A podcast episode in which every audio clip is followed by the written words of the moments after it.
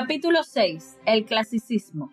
El clasicismo es un movimiento cultural desarrollado durante la segunda mitad del siglo XVIII, que estuvo fuertemente influenciado por las culturas clásicas de Roma y Grecia. Este movimiento manifestaba el deseo de imponer una sobriedad en la humanidad, para que de esta manera controlar no solo la emotividad, sino también los impulsos viscerales de las personas, disminuyendo todo lo que se refería al ser humano, a la monotonía y haciendo un perfeccionismo banal.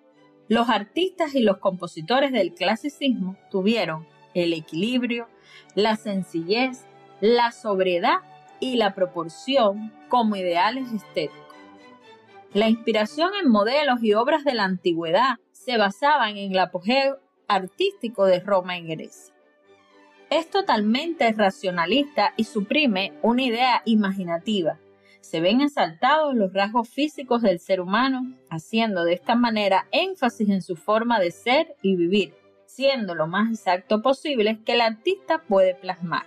Busca tender siempre a la sencillez y mantener la claridad de las obras, siendo palpadas con mesura, estableciendo un equilibrio armónico y dejando ver así un verdadero orden. El clasicismo siempre buscó mantener una actitud pedagógica en sus obras, ya que plasma hechos importantes de la historia, personajes famosos y obras literarias y arquitectónicas de las épocas pasadas. También siempre busca un carácter distintivo a todos los géneros que le permita destacar por sí mismo y no sea asociada con otros movimientos externos. Al ser el más realista posible, sin caracteres imaginativos, no amerita un análisis exhaustivo de parte del que admire sus obras, sino que más bien se traslade directamente al momento plasmado en la obra. Siendo el clasicismo una corriente estética y cultural que tuvo apogeo en el siglo XVIII y que acompañando a una compleja transición que vivió el Occidente al salir de la denominada Edad Moderna para pasar a la Edad Contemporánea, produce una serie de acontecimientos históricos muy significativos que cambiaron drásticamente el paradigma social hasta entonces vigente, como la Revolución Francesa en 1889, que fue sin duda el más destacado en términos de arte, el clasicismo se ubica entre el barroco y el romanticismo.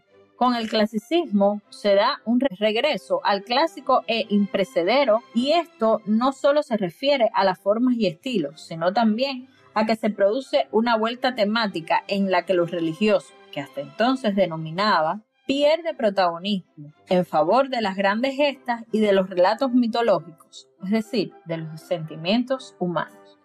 En el siglo XVIII, el teatro siguió los modelos anteriores, contando como principal innovación la reforma que efectuó Carlo Goldini de la comedia, que abandonó la vulgaridad y se inspiró en costumbres y personajes de la vida real.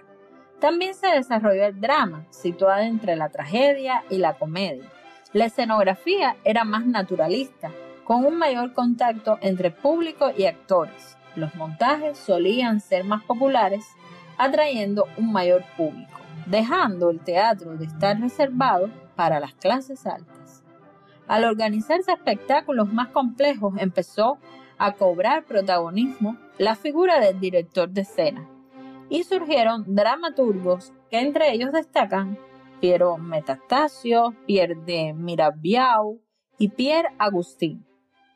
En España, también Nicolás Fernández de Morantín se enmarca en la comedia de Salón o Diosochesca, con base en Molière. Se destacan los decorados, donde la composición cromática, los vestidos de lujo y el maquillaje de tono simbólico representaba según el color de diversos personajes y estados de ánimo. La adicción era de tipo ritual, mezcla de canto y recitativo en ondulaciones que expresaban la posición o el carácter del personaje. Yo soy Yaneya Duarte Pila y los invito a que sigan visitando mi blog.